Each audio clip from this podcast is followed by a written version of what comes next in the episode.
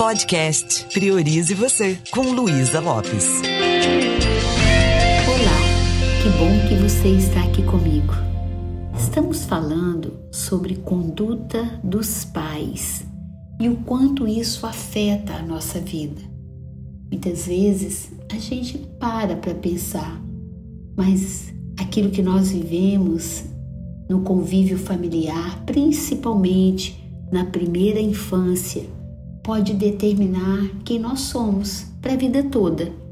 E se a gente não dá uma pausa para se autoconhecer, para reformatar essas programações, esse computador mental, pode ser que a gente nem perceba que existe um outro jeito de ser.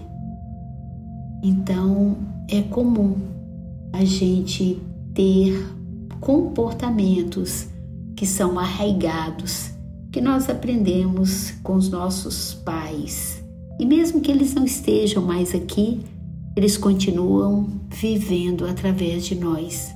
No meu caso, eu tenho muita gratidão por ter vindo a esse mundo através dos pais que me trouxeram, que me deram a vida. Mas eu trabalho com muitas pessoas que têm muitas feridas emocionais. Eu falei do pai autoritário, eu falei do pai permissivo, é, falei do pai negligente e agora eu quero falar do pai pai autoritativo. É uma expressão um pouco diferente, não é mesmo? Vamos entender o que, que significa isso? Os pais autoritativos, eles são aqueles que conseguem equilibrar a imposição de regras e limites com o suporte emocional. Eles sabem respeitar as necessidades e opiniões dos filhos. Na programação neurolinguística, a gente chama de flexibilidade. É quando eu tenho opinião, mas eu também me permito ouvir a opinião do outro. Eu me permito até mudar a minha opinião quando eu sinto que eu posso aprender com o outro. Então, os pais autoritativos geralmente eles estabelecem expectativas claras, consistentes. Eles falam para os filhos o que, que eles querem deles. Então, tem um diálogo aberto eles fornecem esse apoio emocional, o incentivo, eles orientam para a vida. E é tão interessante porque um pai autoritativo, ele mostra o amor, mas ele não é totalmente permissivo.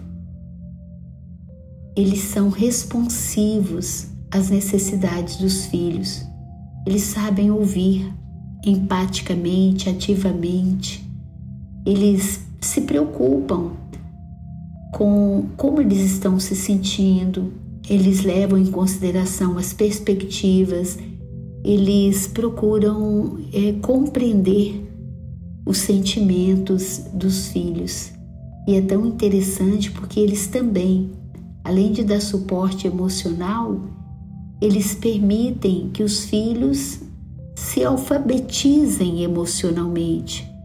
Então, se o filho está triste, o pai autoritativo ele não vai rapidamente impedir o filho de viver aquela frustração, como a gente vê hoje que acontece muito, né?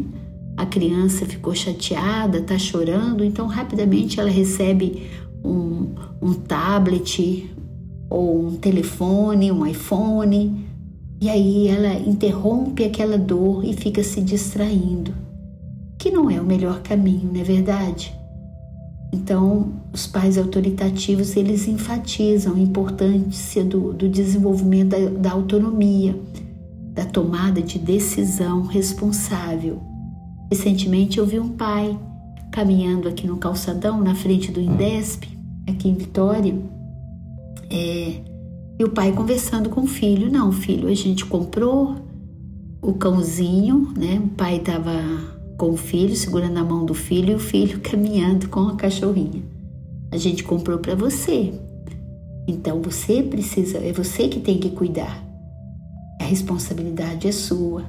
Então, naquele momento, o pai está tendo uma comunicação aberta, respeitosa e está encorajando o filho a assumir responsabilidade. O pai que tem essa característica, que tem essa maturidade, ele encoraja o diálogo, a expressão dos sentimentos e opiniões. Então ele sabe fazer perguntas e ele fornece também aquelas justificativas de regras e limites, buscando esse entendimento. Às vezes, o pai não nasce desse jeito. Às vezes ele pode começar autoritário e depois ele faz um curso como a PNL, a Programação Neurolinguística, e aprende ferramentas de conversação, ferramentas dialógicas e muda sua conduta com os filhos e com as pessoas também. Então, é, eles são diferentes dos pais autoritários, né? Que ficam dominando, impondo, gritando. Que coisa horrível, gente. Nos, nos dias atuais a gente vê os pais assim ainda jogando as coisas, é, quebrando as coisas dentro de casa e às vezes nem tá bêbado, ele tá desequilibrado emocionalmente. Então é preciso dar uma pausa, é preciso a pessoa é, entender qual é o impacto que as minhas atitudes estão tendo na minha família. Eu falo que família é importante, mas às vezes eu estou destruindo todo mundo por não desenvolver habilidades que são úteis. Às vezes eu estou repetindo padrões lá da minha infância ou agindo a partir de uma ferida emocional, da raiva, da mágoa, da falta de amor. E os pais autoritativos, eles buscam esse equilíbrio, o equilíbrio entre firmeza, liderança e apoio. E eles constroem esse ambiente seguro, respeitoso, capacitador que capacita né, o outro para também ter seu espaço. Então, tem muitos estudos hoje que mostram o estilo da parentalidade autoritativa e mostram o quanto isso traz benefícios para o desenvolvimento das crianças e, consequentemente, o futuro adulto, porque ajuda a criança a ter competência emocional, social, a ter uma autoestima mais saudável, a ter resiliência e a ter mais sucesso nas escolhas que ele faz, que ela faz. E uma coisa que a gente tem falado muito nas empresas, nos meus treinamentos que eu dou em empresa, é sobre liberdade emocional, segurança emocional. Pai autoritativo, líder autoritativo, ele cria um espaço seguro para o outro se expressar ele desenvolve essa habilidade de uma, uma conexão autêntica. Ele sabe que a pessoa é única, que ela tem opiniões diferentes, ele se importa. E eu te pergunto: tem alguma área da sua vida que você sente que está sufocando a outra pessoa? Ou está se sentindo sufocado porque a pessoa não tem é, essa esse tipo de atitude? Tem alguma área da sua vida que você se sente refém, que você não consegue expressar seus sentimentos, suas emoções, que está faltando essa segurança psicológica? Talvez esteja na hora de você também dar uma pausa para se autoconhecer. Como eu já falei em alguns outros episódios, né? Às vezes nós temos uma dependência excessiva do outro, às vezes nós ficamos refém das situações porque a gente não aprendeu, não teve um modelo positivo. Mas a gente pode parar, a gente pode transformar nosso jeito de transitar nos relacionamentos. Nós podemos dar feedback, nós podemos ouvir o feedback do outro. Todas as vezes que eu sou uma pessoa muito rígida e, como eu falei anteriormente, uma pessoa muito autoritária, de alguma forma eu estou protegendo uma criança insegura, imatura. Então, ter uma atitude autoritarista significa ter firmeza, mas em alguns momentos também esticar o músculo do coração para acolher o outro. Na PNL a gente chama de QI, consciente intelectual, as, as tarefas, as atitudes, o fazer, e QE, consciente emocional, a forma que eu estou fazendo, o como eu estou naquele momento que estou tendo aquele comportamento, mas tem algo que vai além disso. Eu poderia chamar de QESP, que é o consciente espiritual, porque cada pessoa é única, cada situação é única, mesmo que pareça que está repetindo tudo, mas aquele é um outro momento.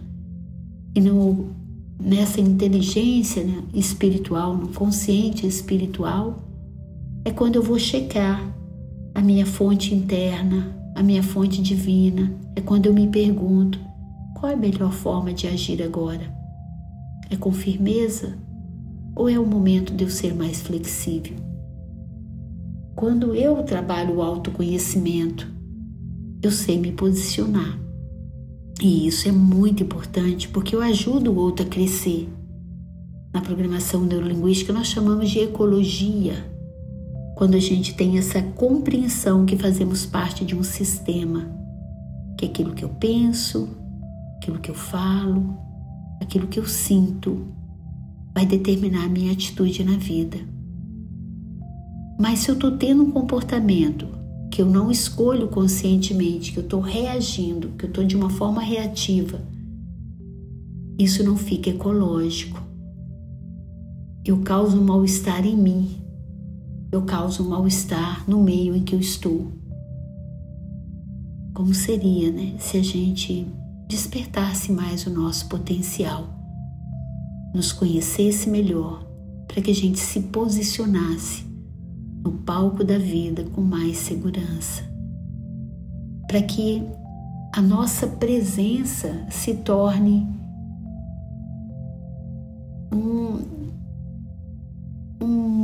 motivo para que o outro também queira se olhar.